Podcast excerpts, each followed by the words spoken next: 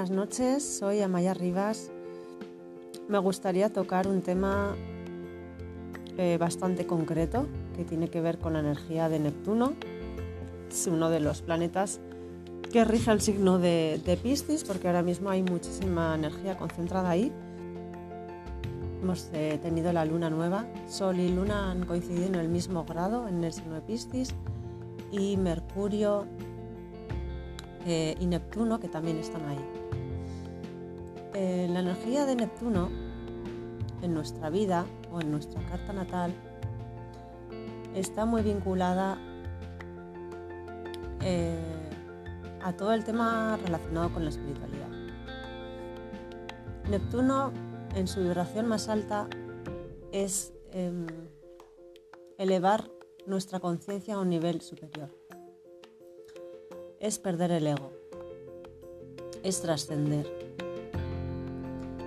Pero cuando vibra en su vibración más baja, cuando Neptuno está mal aspectado en la carta natal o no hemos trabajado o integrado esa energía de Neptuno, pues hay mucha tendencia al engaño.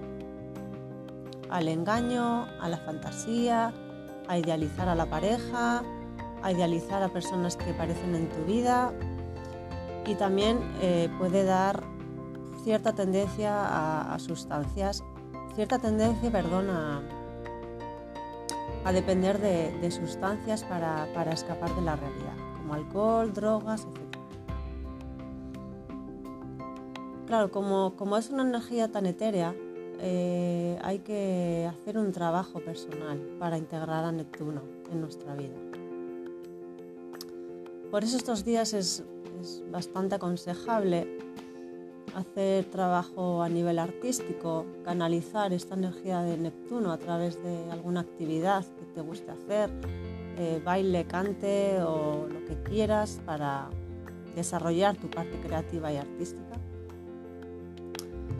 Intentar estar lo más aterrizado posible y a través de la meditación, yoga, aquello que te, que te haga sentir bien conectar con esta energía de, pisciana. Escuchar el sonido del agua, de un río, darte un baño, ir al spa, también son actividades muy, muy, muy, muy neptunianas. Todo lo que tiene que ver con el agua. Incluso el masaje en los pies también, porque los, pies es la parte del cuerpo que rige Piscis.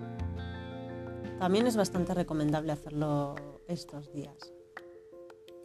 Te animo a que, a que te observes, a que te fijes en tus pensamientos, en tus ideas, en tus sueños, que los anotes, porque Piscis también tiene muchísimo que ver con, los sueños, ¿no? con aquellos sueños.